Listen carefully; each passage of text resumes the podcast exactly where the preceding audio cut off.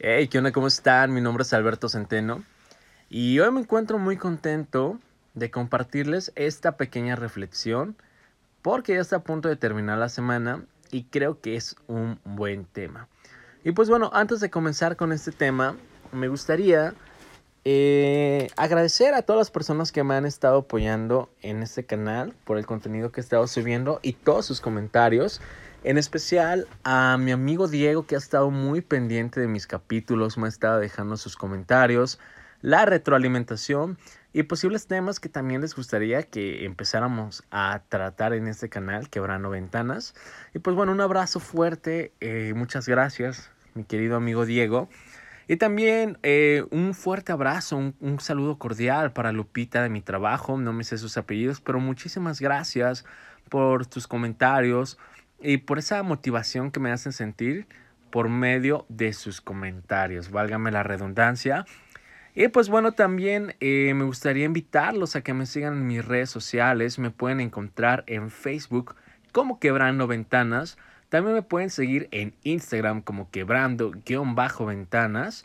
Y también en TikTok como Quebrando Ventanas 1240. Así es, pues vayan a seguirme en mis redes sociales y compartan mi contenido, pues ya que es la forma como me ayudarían a ir creciendo. Este es su canal Quebrando Ventanas. Y pues bueno, eh, iniciando esta reflexión, lo, comienzo a, pensar de la siguiente manera, no solamente por el análisis eh, psicológico, sino también por la parte empírica, porque antes de, de ser un profesional de la salud, me considero una persona una persona que siente, una persona que vive experiencias totalmente igual que las personas, aunque muchas veces se tenga la idea que por haber estudiado la licenciatura de psicología, los problemas te afectan menos o que por lo menos sabes resolverlos de una mejor manera. Sin embargo, no dejemos la parte que somos seres humanos y que de igual forma sentimos como cualquier otra persona. Y la reflexión de hoy es que es amar? Y yo me pregunto, ¿qué es amar? La palabra amar la podemos tomar o la podemos interpretar de una manera diferente.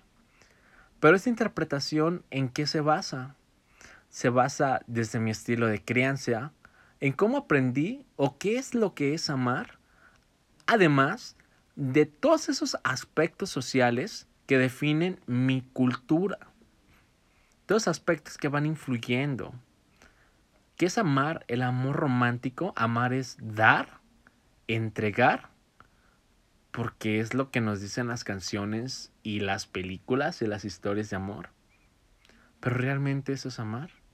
Amar es entregar todo y tener esa idea o esa confianza de que a la persona que le estás entregando todo no te hará daño o no te va a afectar aún sabiendo la parte más vulnerable de ti.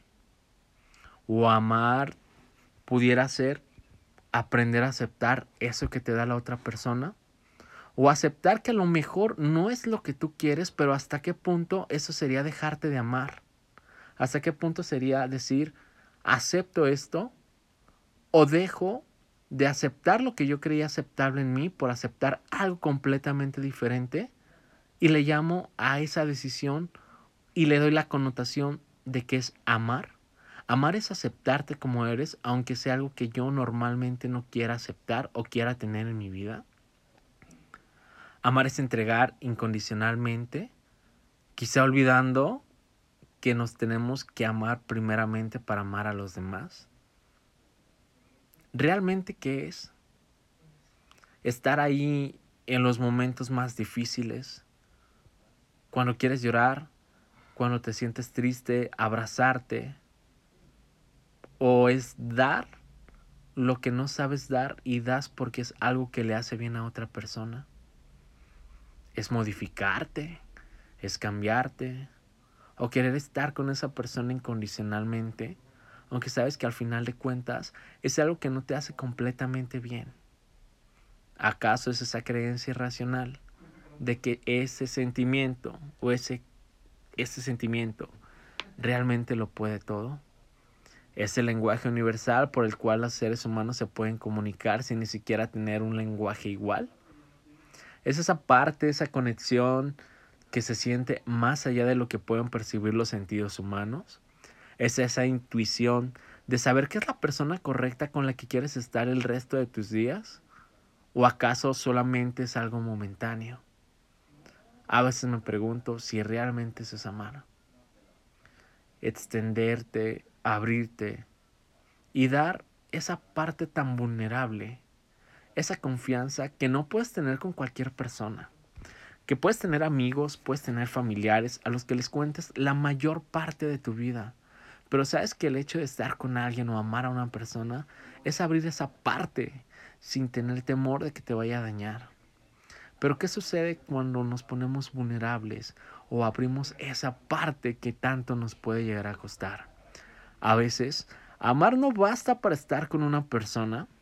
¿O qué es lo que se necesita para estar con una persona? El amor es lo principal para poder estar con una persona. Pero ¿qué sucede cuando amas a una persona y hay algo que dentro de ti no te cuadra o no puedes confiar completamente? La desconfianza es falta de amor? ¿O qué es lo que realmente sucede en ese momento? ¿O aprendimos a amar de una manera en la que la desconfianza es sinónimo de interés? Hay tantas cosas por pensar, hay tantas cosas por hacer. Y yo tengo la creencia de que en su momento, pues sí, sí te quise, fuiste especial para mí, porque como una pequeña reflexión que a lo mejor puede llegar a sonar algo intensa, puedo decir gracias. Y para mí, en cierta parte, amar es saber que las cosas que vives en su momento jamás, jamás van a volver a suceder. Por más que las deseemos, por más que queramos, eso no regresa. Y aferrarnos a esa idea, a ese amor que sentimos en ese momento, realmente es sinónimo de que amamos o que nos aferramos a algo que simplemente ya no existe. Basarnos en el amor por lo que vivimos y no por lo que estamos viviendo es una señal de que te importa o que simplemente estás aceptando algo que ya no existe. Es ese esfuerzo que puede resultar ese sentimiento de que no va a resultar lo que realmente quieres ¿Qué es amar realmente? Yo me pregunto todos los días. ¿Qué es amar? Y sin embargo, tengo una pequeña creencia de que sí llegué a quererte y lo que te expresé realmente lo sentí en su momento. Y fue tan grande mi cariño que lo relaciono con la siguiente historia. Cuando tuve la oportunidad de estar cerca de ti, quererte y estar ahí, fue como si tuviera una flor en mis manos. Una flor muy bonita, muy preciada, que yo quería que todo el mundo viera esa flor que yo tenía en mis manos, que supieran que la gente, eh, que realmente era algo importante y bello para mí.